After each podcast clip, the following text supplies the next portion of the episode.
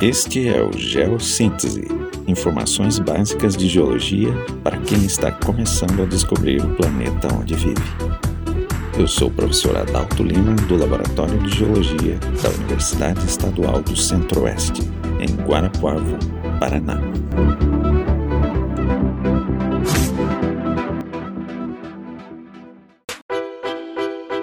Datações ao estudarmos a história da Terra, falamos em eras, períodos, épocas, falamos em milhares e milhões de anos.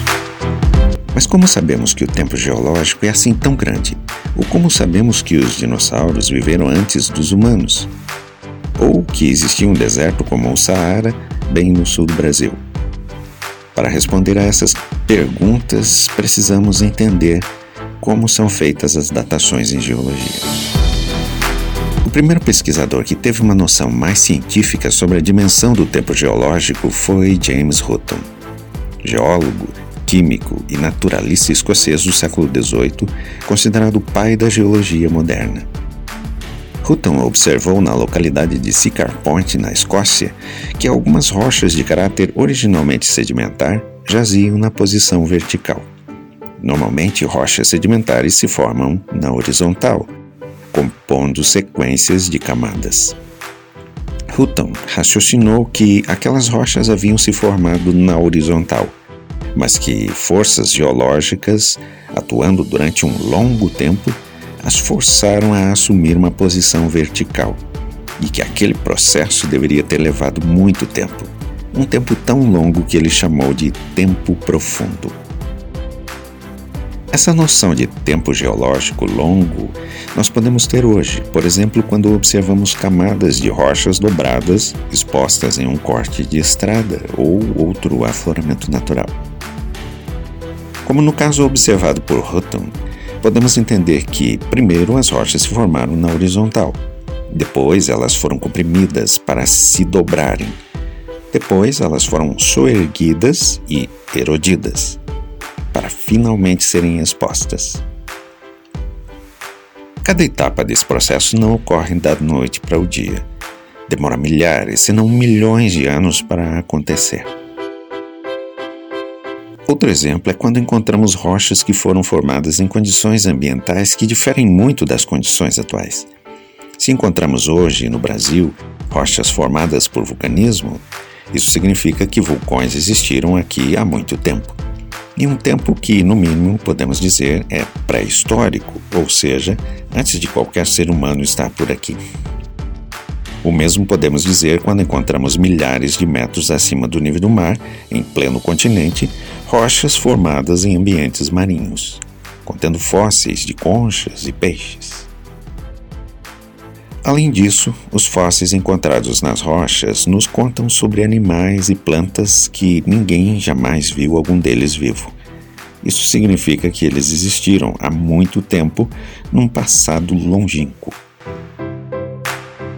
Todos esses exemplos nos contam sobre momentos da história geológica, mas são momentos desconectados, ou seja, não sabemos o que aconteceu primeiro e o que aconteceu depois.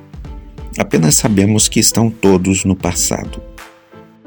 Porém, quando percebemos que, por exemplo, uma rocha com características de deserto está embaixo de uma rocha com características vulcânicas, sabemos que um período desértico ocorreu antes de um período de vulcanismo. Ou ainda quando uma camada contendo um fóssil X está abaixo de outra camada contendo um fóssil Y.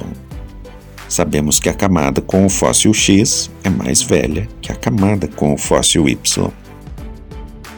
A isso chamamos de princípio da superposição e serve para datarmos os eventos e as rochas em termos relativos.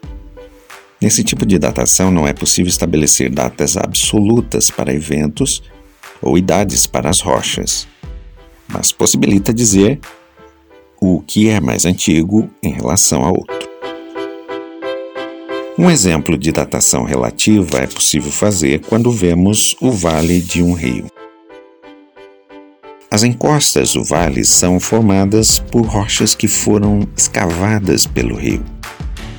Então, essas rochas são seguramente mais antigas que a esculturação do vale. A datação absoluta é aquela que possibilita chegarmos a idades específicas para os eventos e materiais geológicos.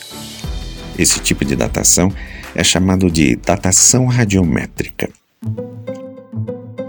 Para entendermos como funciona, devemos lembrar que os átomos são compostos de partículas chamadas de prótons, nêutrons e elétrons. Alguns elementos químicos possuem átomos instáveis, ou seja, são radioativos. Eles emitem partículas até atingirem uma condição mais estável. Ao fazerem isso, eles acabam se transformando em outro elemento ou no mesmo elemento, mas com uma massa diferente. Desse modo, por exemplo, o chumbo 212 se transforma em chumbo 208, ou o potássio 40 se transforma em argônio 40.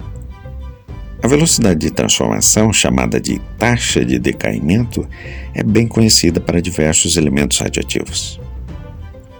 Ao examinarmos uma rocha para datá-la, precisamos saber a proporção existente entre o elemento original e o elemento gerado.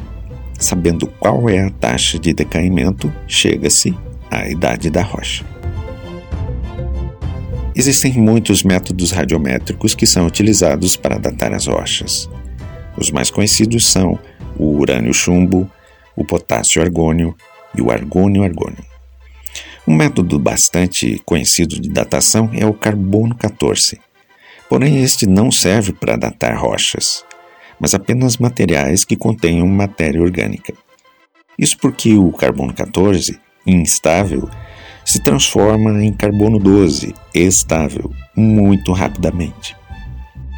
Em coisas mais antigas que 70 mil anos, a quantidade de carbono 14 é muito pequena para ser medida, tornando inviável a datação. A datação radiométrica é dita absoluta, mas não é tão absoluta assim. Todas as datações sempre possuem uma margem de erro. Isso porque medir quantidades de átomos é uma tarefa complicada mesmo com equipamentos sofisticados. Outro aspecto que afeta a precisão das datações são os pressupostos.